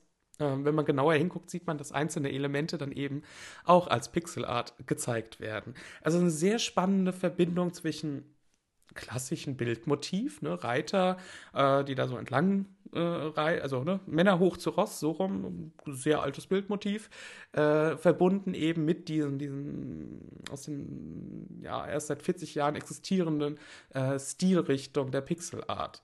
Äh, plus natürlich noch das ganze andere, sehr eigene von Benjamin. Also super spannend. Mm. Chat am Handy? Achso. Äh, Moment, muss gerade gucken. Äh, Beckermann, vorne steht doch wieder ein Kind, oder? Genau, im Bildmittelpunkt, ganz, also im, im, Zentrum, im Bildvordergrund, so rum steht ein Kind, das dorthin zeigt, mit irgendwie aufgestützt und Vater oder Mann, äh, der mit ihm in diese Richtung blickt und zeigt. Ja. Äh. äh, vorhin falsch. RGB ist rot, grün, blau, nicht gelb. Ah. Okay, danke schön. Stimmt, gelb entsteht, wenn man, jetzt muss ich wieder überlegen, ich glaube, grün und blau mischt, ne? Oh Gott. Wie gesagt, als farbenblinder Mensch, ich habe das tatsächlich nicht mal in der Schule geschafft. Ich habe es auch nie, nie merken können, weil ich diese Farben nie sehe. Ähm, genau, der zweite Mensch, der sitzt vor der Säule, es geht mit dem Wasser direkt weg. Moment. Ah ja. Ja, ja, ja, spannend. Ne? Also es ist äh, äh, sehr interessant, diese Übergänge und Verbindungen zu sehen. Und äh, ne, wie gesagt, ich glaube, da gibt es nicht irgendwie die Interpretation oder richtige Antwort, sondern auch vieles, was man da ähm, erkennt, erkennen mag und für sich mitnehmen kann. Also mich fasziniert da oben diese Wolke am meisten und die, äh, das eben auch verbunden mit der Säule äh, diese Übergangsform von den Gesichtern und Köpfen. Ne? Alle drei Köpfe sind nämlich verpixelt oder gehen da drin über. Ähm, äh, ne? Also auch hier wieder dieses Fließende von den Wolken über die Köpfe geht es dann irgendwie über die Pferde wieder runter. Also diese, diese fließenden Bewegungen und alles miteinander verbundene. Super spannend. Mm. Mm. Wolke um die Säule ist mega, ja. Also auch die, die Schattierungen, die rausgearbeitet sind. Es hat, also von hier bei den Wolken, ich habe schon Videospiele gesehen, jetzt nicht aus den 80er, 90ern selbst, sondern äh, moderne Pixelart-Werke, äh, wahrscheinlich gibt es das auch in den 80er, 90ern, ich weiß es da nicht so genau, äh, die eben auch ähm, Wolken oder ganz tolle Kunstwerke rein aus, aus Pixeln äh, so darstellen und diese Schattierungen und, und Farben eben durchkommen. Also es gibt wirklich coole Sachen. Mm, gehen wir mal ein Stück weiter. Ich muss gerade mal gucken. Hab noch so viel mitgebracht. Ei, ei, ei. Ähm, ne? Ihr merkt, man, man kann da stundenlang drüber sprechen. Äh, Morgentau. Auch von 2022. Und ich glaube, ne, jetzt erkennt man eben, ähm, äh, die, die, die aktuelle Ausrichtung seiner Kunst. Ne? Die, die, man sieht dann immer, wie es sich so schön weiterentwickelt. Und hier, ähnlich wie bei dem Werk, eben auch äh, sehr verteilte Pixel-Elemente. Äh, beim, beim dritten Mal draufschauen, habe ich dann gemerkt, Morgentau, ah, Tau, weil er hält ja dieses riesige Peitsche, diese lange Peitsche, was ja auch ein Tau ist, war so meine Interpretation, ich weiß nicht, ob es stimmt, äh, die ja eben als Pixel-Reihe da entlanggezogen ist, ähm, war so, so meine Interpretation. Und dieser Blauton, dieser helle Türkisblauton, den es gehalten ist, sieht man ja auch unten bei dem großen Rad, wo es angedeutet ist, einige, äh, die Pferde haben hier vorne äh, vom Geschirr noch so, so was, auch verpixelt ist. Ne? Also wenn man genau hinguckt, das ist bei diesem großen Werk und der kleinen Bildschirm immer ein bisschen schwierig, ähm, findet man hier die Pixelelemente überall. Auch oben links bei den, dachte erst Blumen, aber Bäumen oder so, äh, ist es auch mit drin. Also sehr, sehr spannend ähm, das zu sehen. Und das Ganze wird ja auch wieder so gerahmt von diesem goldenen ja, Rahmen, hoho, äh, der ja auch von, von sich so, so auflöst. Ne? Links an der Seite beginnt er total fest, äh, geht dann darüber und wird dann immer ein bisschen heller und unten löst er sich so auf. Und das bildet eben so, so einen Kreislauf, finde ich, der dann auch noch durch die Formen und die Fließbewegungen unterstützt wird. Und ganz oben haben wir noch diese angedeutete Frau in den Wolken, ne? so die, die, keine Ahnung, ähm, Windgöttin oder sowas. Äh, kommt nur auf Windgöttin wegen der Wolken, weil sie so aus diesen Wolken herauskommt. Äh, vielleicht ist es auch gar nicht so. Ich habe da nur in diesem äh, in, na, so, so, ein Haar und einen Kopf drin gesehen. Ähm, ist ja auch so, so wie bei Wolkenformationen. Ne? Was siehst du für ein Tier da oben? Ich sehe einen Drachen, ich sehe einen, keine Ahnung, äh, einen Dachshund. Ähm, kann man da vielleicht auch Formen sehen, die vielleicht nicht jeder so sieht? Äh, ne? Also auch, auch hier wieder sehr interessant. Was mich interessieren würde, was ich ihn morgen auf jeden Fall fragen würde oder werde, ist, warum er als Motive eben hier so viele, ja, so Sachen aus dem 19. Jahrhundert, vielleicht auch noch Anfang des 20. Jahrhunderts verwendet. Ne? Kutschen, Pferde, ähm, Reiter und so weiter, die ja doch sehr äh, nicht mehr mit, mit äh, aus unserer Zeit kommen. Auch die äh, Klamotten, die hier getragen werden. Man sieht da oben diese vier Männer, die auf dem Kutschbock sitzen mit dem, mit dem Typen, mit dem großen Morgentau. Das ist ja alles Kleidung, die, die ähm, aus vergangenen Zeiten stammen. Ähm, warum er sich an diesen Motiven so äh, diese verwendet und keine Ahnung, könnte ja auch jemand Modernes sein oder eben noch älter, könnte auch keine Ahnung, eine Toga sein, theoretisch. Das finde ich sehr, sehr spannend. Das wirkt nämlich so ein bisschen wie eine ganz moderne Auffassung eines Gemäldes Ende des 19., Anfang des 20. Jahrhunderts. Da gibt es ganz viele, die eben diese Motive haben, keine Ahnung, die Heuernte, äh, Bauer auf dem Felde und so weiter. Und hier bricht er das eben so komplett auf. Vielleicht hat das ja was damit zu tun. Da kommen wir auch gleich noch zu einem äh, Werk, das ich noch gefunden habe. Hm wo es in diese Richtung geht. Genau, hier Politik ist keine Lösung, 2022. Ähm, ne, äh, auch hier wieder diese, dieses Wimmelbildartige, ähm, ja, die Anachron anachronistisch ist auch wieder falsch. Diese aus, aus älteren, vorangegangenen Jahrhunderten kommende Motive. Also hier haben wir tatsächlich den Mann in Toga, der da auf diesem, diesem Podi äh, na, äh, Platz steht und spricht. Das kennt man aus dem römischen Senat, wo dann immer ein Redner eben da stand und zum Senat gesprochen hat, der dann da sitzt in Reih und Glied, äh, was ja auch von den Säulen, die hier in total cooler Pixelart dargestellt sind, äh, uns auch diese Verbindung zur Antike vom Motiv her so ein bisschen herstellt. Ähm, also ne, römischer Senat, Senatoren, die debattieren und gleichzeitig löst es sich eben auf und wir haben die Goldfarbe, die das Ganze auf der einen Ebene hat dann diese, dieses, ja, fast farblose, also dieses Weiß und, und Beige, ähm, was da so, so durchscheint. Also es hat wirklich sowas von, von ähm, ja, unterschiedlichen Zeiten, die ineinander übergehen, finde ich, und so dargestellt werden. Und wieder auch hier das Fließende durch die Farbtupfer in Rot und Magenta. Blau, ähm, die ja auch so wirbelnd aussehen, ne? so, so Zeitwirbel, die, die mal die Farbe bringen und mal wieder raussaugen irgendwie. Also super äh, krass. Auch hier, das würde ich mir sofort an die Wand hängen. Mm, gib mir mal einen Moment, ich trinke mal einen Schluck.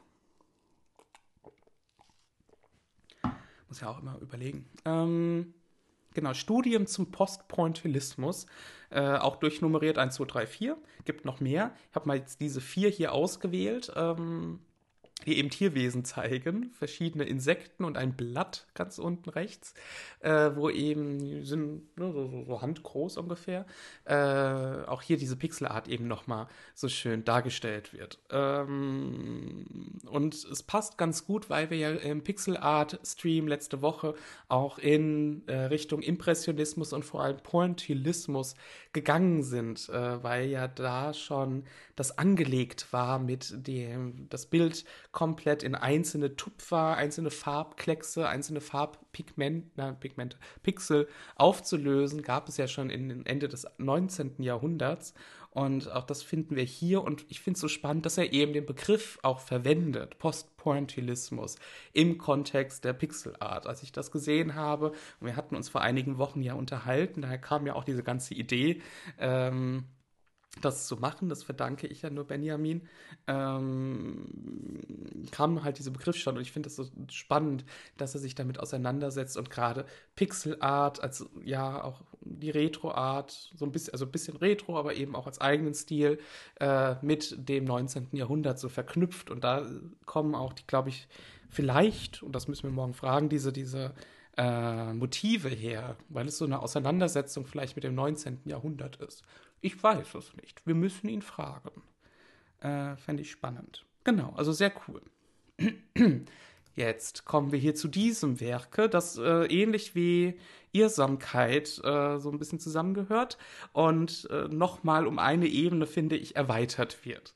Äh, mit dem Goldgrund, mit der, dem Zeichenstil, aber hier eben nochmal der Farbauftrag äh, als drittes Element viel deutlicher hervortritt, eben durch die Wolke, die gemalt wird, durch die zwei, drei Streifen, die das Ganze noch so verbinden. Und auch hier es hat zwar nichts mit Pixelart an sich, weil es nicht in Pixeln aufgelöst äh, gelöst ist, ähm, zu tun, finde ich. Aber schaut mal unten auf, auf die Füße mit den, äh, mit den Socken, die in ihrer Wirkung, finde ich, genauso wirken wie die Pixelart-Elemente in den anderen Werken.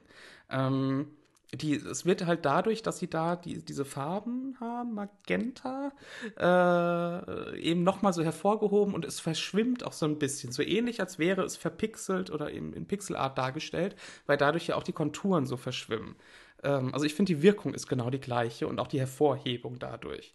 Und an sich eben dieser, dieser Goldstrom, der aus der Wolke herauskommt und hier komplett äh, eine Oberfläche bildet, die auch durch, fast durchgängig ist und nicht durch, durch Risse oder äh, Kratzer oder so ähm, den Hin Untergrund zeigt, ist nochmal eine ganz spannende Wirkung.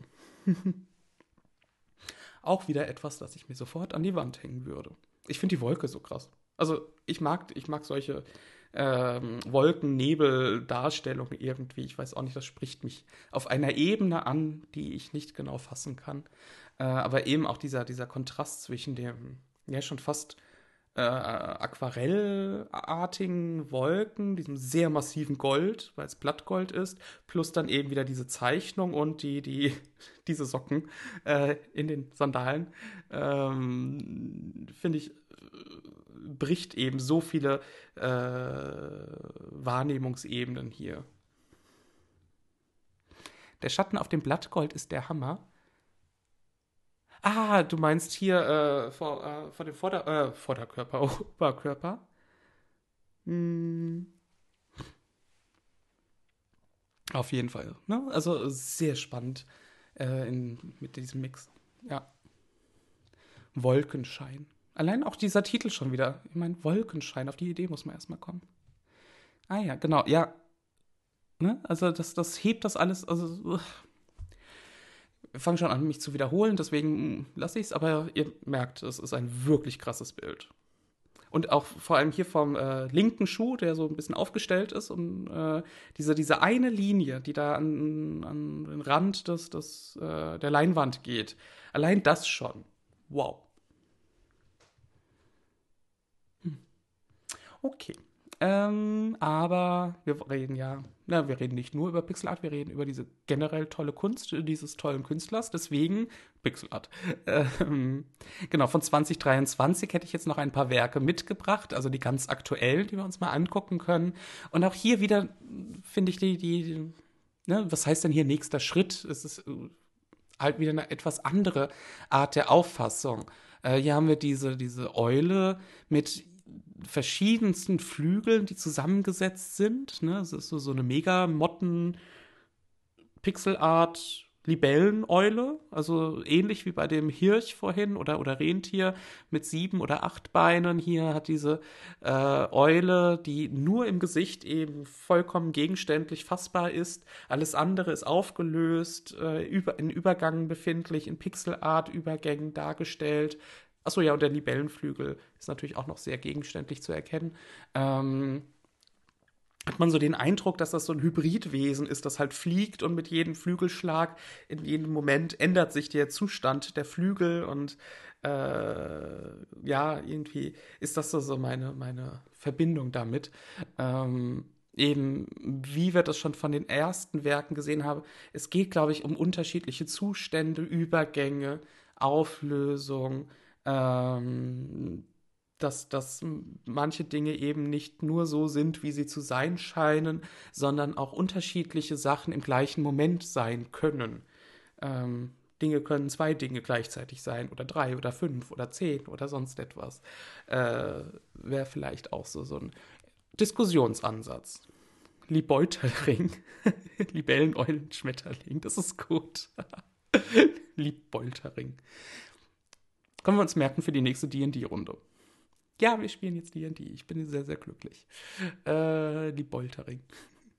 ne, aber also auch hier wieder, das ist so, ja, was heißt äh, simpel meine ich es nicht, ne? Es ist halt ein Motiv, aber man kann sich hier wieder sehr lange drüber äh, da drin verlieren, drüber unterhalten. Auch die, die, seht ihr diese vertikalen Linien, die eher so wie Auslöchung wirken, weil sie eben die Farbe wegnimmt, also so, so eine Ebene darunter ähm, darstellt vom, vom, vom Maluntergrund. Ähm, weiß auch nicht. Also auch hier wieder sehr, sehr, sehr, sehr spannend. äh, wo wir es bei Eulen hatten, hier eine Zierdenpfahl, auch ein schönes Wort, ähm, die ich äh, vor kurzem in seinem Instagram-Account gesehen habe und sofort gecatcht war. Ich weiß nicht, dieser diese, diese, diese Eule, die uns ja anblickt, aber mit diesem leicht verschwommenen, verpixelten Pixelart-Gesicht äh, natürlich auch nicht so ganz zu erkennen ist. Äh, die einzelnen Federn, die Pixelart darstellen, ähm, aber auch nur am oberen Rand ähm, Pixel sind. Der Rest ist dann wieder gegenständlich gemalt, also so, so wo es gehangen hätte. Ähm, also was ist Untergrund, was ist äh, Fassade, alles so, so spannende äh, Fragen, die da genau aufgeworfen werden. Mm. Und ich finde einfach auch hier dann die, die Darstellung mit den unterschiedlichen Federn am, an der Eule, weil es so, so, so eine hervorragende Beobachtungsgabe zeigt und gleichzeitig eben diesen Verfremdungseffekt hat. Äh, sehr, sehr cool. Mm. Und sie ist einfach auch schön, ne? Also auch das, die ganze Bildkomposition ist so ruhig. Dadurch, dass die Eule komplett ist, ähm, äh, eine Drittel einnimmt, das eben in der äh, Diagonalen äh, so ungefähr besteht und der Rest eben aus dem ockerfarbenen, grün-braunen Untergrund besteht, wo dann nur die einzelnen äh, Federn liegen. Also es hat eine, sehr spannende Balance durch eben die Diagonale. Mm, genau weil wir vorhin über kurz über die Romantik äh, beziehungsweise Ende des 19. Jahrhunderts gesprochen hatten, hier ein Werk, das oxidierte Romantik heißt. Und ich glaube, das könnte man vielleicht als Schlüssel für die anderen Sachen auch so ein bisschen begreifen. Ich weiß es nicht. Ich, ich fange einfach an, meine Gedanken zu äußern und bitte, bitte korrigiert mich oder äh, sagt, was für einen Schwachsinn ich, ich erzähle. Oder vielleicht macht es auch Sinn. Oder vielleicht ist es auch einfach nur eine Möglichkeit unter vielen. Äh, dieses Werk, Oxidierte Romantik, also oxidiert heißt ja, ne, das Metall mit irgendwas anderem reagiert hat, äh, meistens mit, genau, mit, mit Sauerstoff. Äh, zum Beispiel bei Silber hat man dann eine Oxidationsschicht und dann ist es irgendwie, äh, deswegen läuft Silber schwarz an oder so. Und die Romantik als, ja, äh, Epoche, Kunstrichtung Kunstepoche äh, hier dann eben so ein bisschen angesetzt hat und eine neue Oberfläche gebildet hat. Äh, ich komme gleich darauf, weil das Hauptmotiv hier in der Mitte dieses Werkes kommt aus einem Werk aus der Mitte des 19. Jahrhunderts, was hier übernommen ist. Nur eben komplett in dieser Pixelart äh, Stilrichtung. Ne? Ähm, sieht man ja an allen drei Personen, auch der Person im Hintergrund, alles in Pixelart dargestellt, genauso wie dieser lange Stock. Äh, und tatsächlich ansonsten links das Pferd hat so ein bisschen äh, in Pixelart dargestellt, die Blumen. Ähm, in dem Fluss davor sind sehr, sehr coole Pixelart-Blumen. Und ansonsten gibt es noch so zwei, drei Elemente, unter denen der Warzenschwein-Familie da hinten, aber das war's. Also der Hauptpunkt sind eben diese vier Personen im Bildzentrum, die als veränderte, oxidierte ähm, Zitat des 19. Jahrhunderts vielleicht zu sehen sind. Äh, Im Übrigen glaube ich, ist es diesmal ein Silberhintergrund. Ganz oben sieht man das ganz gut. Kein Gold, sondern Blatt Silber. Blatt Gold, Blatt Silber. Äh, bin aber nicht ganz sicher. Äh, genau. Welches Gemälde meine ich? Ich meine natürlich Eduard Manets Das Frühstück im Grünen von 1863. Ein ganz berühmtes Werk dieser Zeit. Fällt das unter Romantik? Ich glaube, ja, es fällt unter Romantik. Ich bin aber tatsächlich nicht sicher. Manet auf jeden Fall ein, ein Großvater der klassischen Moderne, ähm, der eben hier einen der ersten Akte auch äh, der Welt zeigt, weil Ach, ich kannte mal die Geschichte hinter diesem Werk, ich habe es aber vergessen. Ist ja auch egal. Ähm, das wollte ich euch kurz zeigen, auf das sich eben hier dieses Werk von Benjamin bezieht. Hier habe ich es ja auch mal daneben, nebeneinander gestellt, damit man das sieht, was er, glaube ich, und das ist meine Interpretation, eben hier als oxidierte Romantik bezeichnet. Ähm, eben eben veränderte dieses Motiv, das verändert wurde und eben mit der Zeit, mit unserer Zeit durch die Pixelart dargestellt überzogen wurde.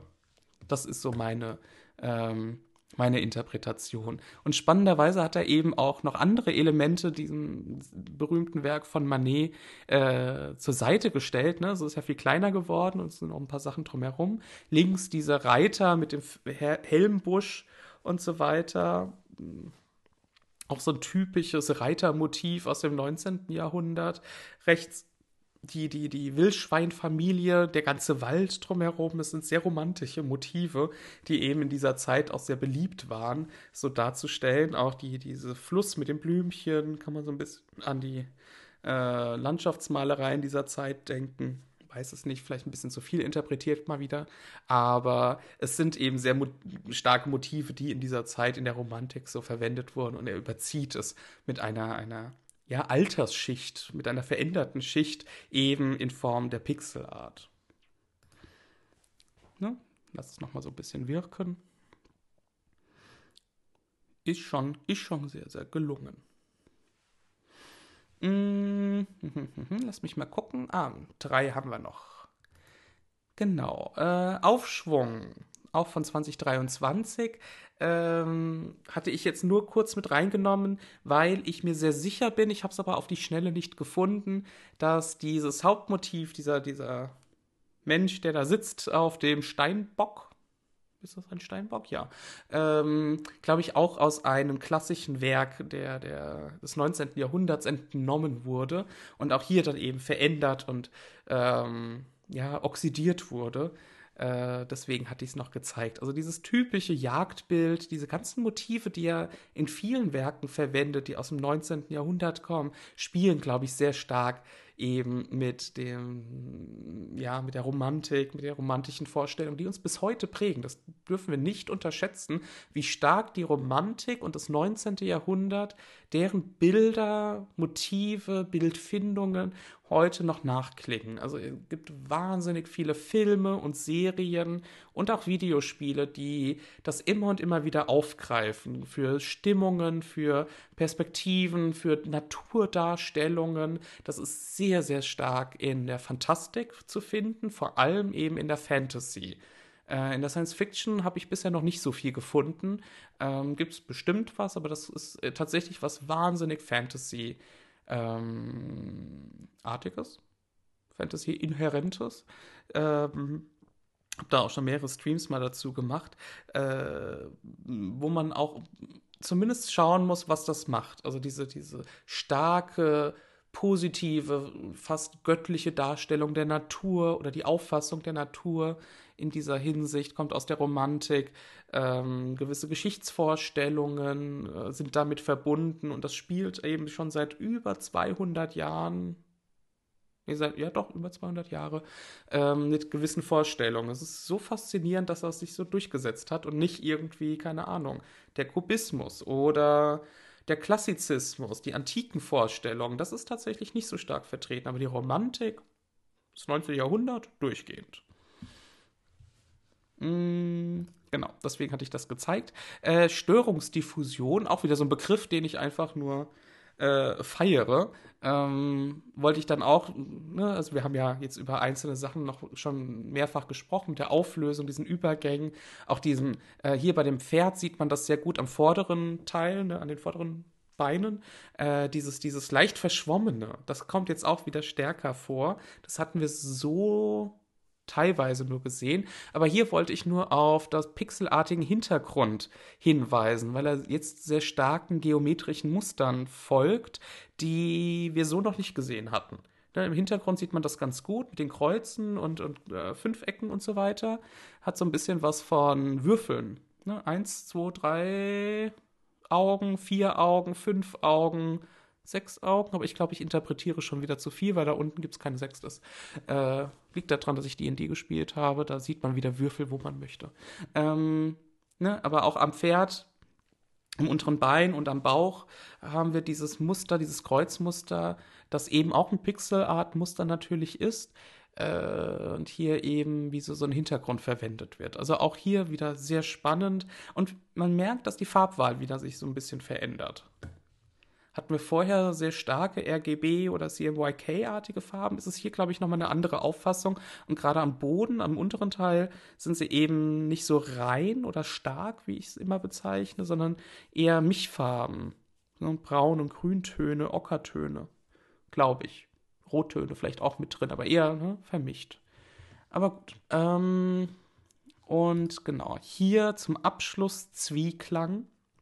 Auch ein Werk von diesem Jahr ähm, dass auch hier wieder diese einzelnen Elemente, über die wir jetzt äh, schon gesprochen haben, eben so spannend vermischt und jetzt eben in der Pixelart ähm, in den Stil ähm, diese Muster noch hier reinkommen. Das sieht man ganz im Hintergrund, wo der Pixelart Blitz, den ich schon sehr, sehr geil finde, äh, angedeutet ist und darunter auch diese Streifen, was so, so eine weiter, so ein großes Muster ist. Äh, hier die das Schiff, auf dem das Pferd steht, äh, weist ja auf dem Deck auch verschiedene Pixelartmuster auf, genauso wie das, was auch immer hinter der Reiterin, äh, was da so gespannt ist, wie ein, ein Segel oder ein, ein riesiger, äh, so aus dem 19. Jahrhundert kommender, na, äh, wie heißt das, äh, Drachen oder so zum Flie äh, so, die man steigen lassen kann, keine Ahnung, ähm, hat ja auch dann nochmal diese, dieses Schachbrettartige Pixelmuster. Also hier nochmal eine ganz spannende Auffassung und hier auch die pixelartigen Ra äh, Regenwolken, die dann übergehen in diese Farbexplosion da oben. Da konnte ich mich heute wieder nicht satt sehen. Ich weiß es nicht, was es mit mir und Wolken auf sich hat, aber auch hier äh, war, ich, war ich sofort gefangen in diesen Übergängen und diesen leichten pixelartigen Sachen und dann vor allem der Pixelart-Blitz, der es mir doch sehr angetan hat. Ähm, genau. muss jetzt auch nicht wiederholen. Auch hier wieder ein, ein sehr, sehr krasses Werk, äh, in das man sich Ewigkeiten äh, drin verlieren kann. Genau, das wollte ich mit euch gezeigt haben. Das wäre so mal ein kleiner Überblick von anderthalb Stunden in das Werk von Benjamin, äh, den wir eben auch morgen zu Gast haben. So, jetzt würde ich aber noch gerne euch, Moment, äh, kurz noch was zeigen mit dem Gold, weil ich das so spannend finde und das auch tatsächlich so nicht kenne, dass, Moment, das ist was anderes, Ditte, ähm, dass das äh, Blattgold verwendet wird. So, PowerPoint aus, genau, das weg. So, nein, doch. Huch. Ich, ich sollte nicht auf Dinge rumklicken, die, die mich nichts angehen in meinem Streaming-Dings. Ähm, genau, hier nochmal kurzer Hinweis, wenn ihr mehr wissen wollt, geht gerne auf seine Seite. Da oben, Moment, da ist mein Finger, da oben habe ich den Link auch reingesetzt. Äh, Instagram-Link kommt jetzt auch. Folgt ihm sehr, sehr gerne. Ich glaube, er freut sich. Würde ich auch. Äh, und es lohnt sich einfach zu schauen, was er da regelmäßig postet und macht. Ähm, und eben, weil man so einen tollen Einblick auch in sein Werk bekommt. Ich finde das ja auch faszinierend zu sehen, wie Künstler und Künstlerinnen hier arbeiten. Ähm, wartet, ich bin nur gerade ein bisschen überfordert. So, besser. Ähm, ich finde es immer auch spannend zu sehen, wie es eben abläuft, wie, wie sowas gemacht wird. Wie er hier Ne, das Blattgold, sieht, seht ihr das? Ja, das sieht man gut. Ähm, das Blattgold eben vorher aufgetragen wurde und jetzt mit diesem Goldstift äh, da noch die, die, äh, keine Ahnung, was er da tut, Dinge tut. Ähm, können wir alles morgen fragen. Ähm, ne, ich finde das faszinierend. Äh, ist aber natürlich auch so mein Job. Und dann auch hier, warte, ich kann es ja einfach mal durchklicken. Nee, kann ich nicht. Äh, ne, diese, die Größe auch mal zu sehen ähm, von, von den einzelnen Werken, die wir jetzt besprochen haben.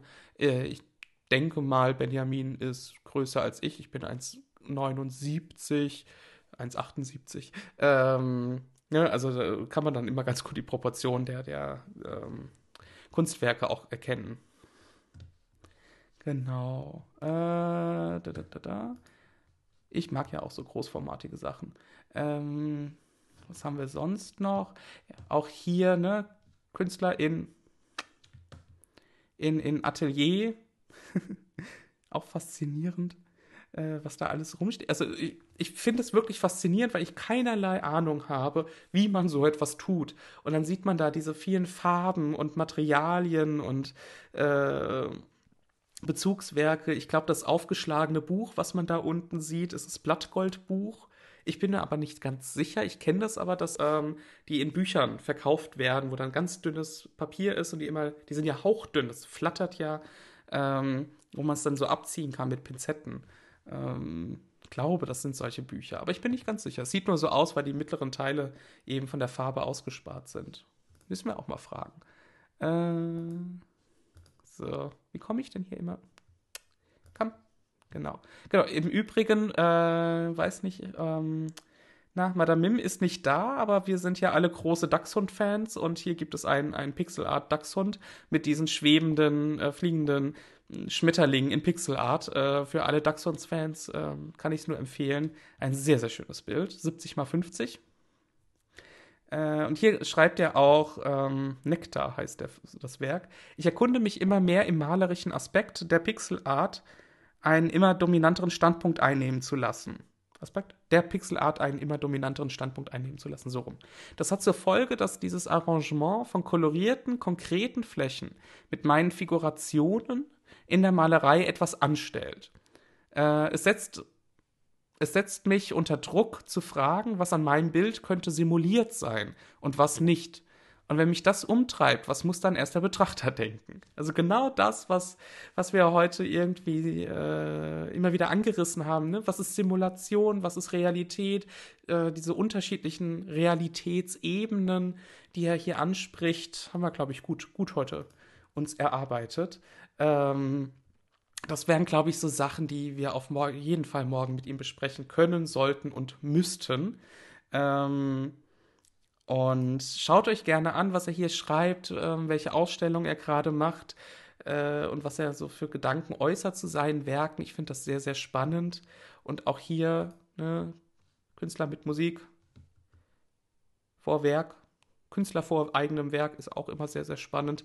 Ähm, und zeigt auch nochmal die Größe. Also das finde ich immer sehr, sehr spannend, auch zu sehen, in welchen Größenverhältnissen reden wir hier eigentlich. Ne? Das Bild eben mit, mit dem Manet-Bezug äh, wirkt natürlich in der digitalen Abbildung hier viel kleiner, als es eigentlich ist. Das ist, wie breit wird das denn sein? 1,80 bestimmt breit und 1,40 hoch oder so. Das ist jetzt nicht klein. Mm, genau. Äh, hier dann auch nochmal sieht man, wie er daran malt. Äh, spannend, spannend. Muss mich jetzt auch nicht wiederholen. Ich wollte aber, achso, hier vielleicht nochmal ne, die ganz großen Werke. Ich meine, wir haben, ja, wir haben jetzt auch nur einen Bruchteil gesehen. Schaut auf jeden Fall bei Instagram vorbei. Hier findet ihr die meisten Einblicke in sein Werk. Äh, auf der Webseite sind natürlich auch einige, aber hier ist die, die größte Auswahl. Das ist jetzt alles nur angerissen. Hier sehen wir jetzt auch endlich mal von vorne und nicht nur von hinten, damit ihr wisst, mit wem wir morgen reden. Haha. ähm, genau. Und äh, kann ich nur empfehlen. Jetzt suche ich nur gerade noch das mit, ähm, na, mit dem Blattgold, weil ich das so spannend finde. Hier, genau, hat er auch ein Video zugedreht.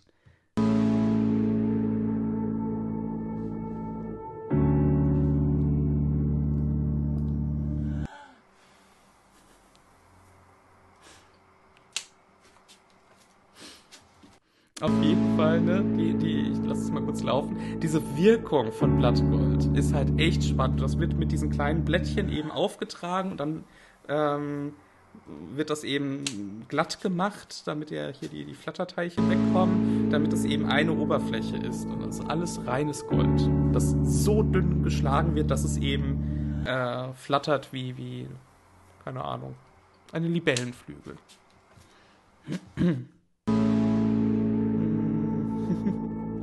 Vielen Dank, Beckermann. Ich freue mich, äh, dass es dir gefallen hat. Hat mir auch heute viel Spaß gemacht. Und äh, genau, Weltenwechsler hat absolut recht. Das müssen wir morgen auch mal fragen. Diese, es wirkt natürlich nach sehr viel Output. Ähm, ich, ich will ja auch mal, wie, wie, wie lange man an sowas arbeitet, sitzt, also so rein vom Huch, äh, vom, vom Vorgehen her. Ich finde auch diesen generell den Weg eines Künstlers von der Idee hin zum Werk, äh, die man sich ja sehr linear vielleicht vorstellen kann, ähm, spannend zu fragen und zu verfolgen. Äh, weil, wie gesagt, ich da als, als guter, braver Kunsthistoriker keinerlei Bezug habe. Ähm, und das nicht einschätzen kann. Genau hier sieht man nochmal die Goldränder, die wir jetzt auch schon gesehen haben. Und da ist tatsächlich auch Blatt Silber dabei. Ähm, mit, mit dieser runden Fläche und das Blatt Gold vorgelagert. Also auch hier wieder sehr, sehr, sehr spannend. Und wir erkennen Künstler liegend äh, und merkwürdig retuschiert aus seinem eigenen Bild am rechten Bildrand. Bildecke. mm. Äh, Vollzeitkünstler, ja. Soweit ich weiß, auf jeden Fall. Wir können ja mal kurz gucken. Ich hatte hier extra die Vita aufgerufen. Im Übrigen, Jahrgang 86.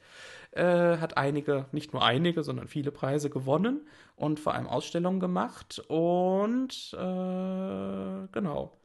Hier Ausstellungen. Aktuell, die 23er fehlen noch. Na, ihr seht auch sehr umfangreich und äh, sehr rege Ausstellungstätigkeit. Soweit ich weiß, ist er Vollzeit tätig, ja. Können wir aber morgen auch fragen. Genau. Das sind aber sehr viele Ausstellungen. Genau. Äh, schaut euch gerne um. Ansonsten, wie gesagt, hier gibt es noch einige andere Werke, die dann eben auch diesen Pixel-Art-Bezug nochmal deutlich machen, auch mit der Pixel-Wolke, die wir jetzt schon mehrfach gesehen haben. Hier mit nochmal anderen, ähm, mit gröberen, gröberen, größeren Pixelpunkten, aber auch hier die, die Pixel Cloud, die herunterregnet, äh, scheint auch ein durchgängigeres Motiv zu sein, mit dem er sich auseinandersetzt, eben genau. Äh, was er hier auch immer wieder schreibt. Ich gucke gerade. Es ist die visuelle Beschäftigung mit Pixeln als bildnerisches und ästhetisches Element. Nicht unbedingt als verschleierndes oder entrückender Effekt, sondern in der ganz eigenen Ästhetik der Pixelart. Pixel sind ein Indikator für etwas Digitales ha, und etwas Spielerisches, gerade im Hinblick auf die 8-Bit- und äh, 16-Bit-Ära. Wir sind unumgänglich mit dem Digitalen verbunden und es überbrückt Generationen und nun auch Tradition. Ein sehr spannendes Feld, oder nicht?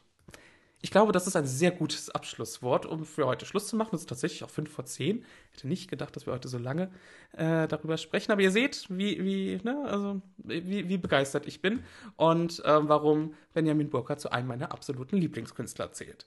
Deswegen, ich freue mich sehr, wenn es euch gefreut hat und gefallen hat. Ansonsten herzliche Einladung. Morgen 20.15 Uhr wie immer live hier, äh, mit Benjamin im Gespräch. Wir können fragen, was wir wollen. Es gibt im Prinzip keinen keinen kein roten Faden. Ich habe außer meine eigene Neugierde und Begeisterung nichts vorbereitet und setze sehr darauf, dass ihr ganz viele Fragen mitbringt. Ansonsten, ähm, ihr kennt ja hier unsere, unsere äh, Talk-Tradition. Ähm, wir, wir haben immer sehr schöne, sehr erfüllende und gefüllte Abende. Ähm, mit diesem merkwürdigen Abschlusssatz würde ich dem Ende kommen und bedanke mich herzlich. Deswegen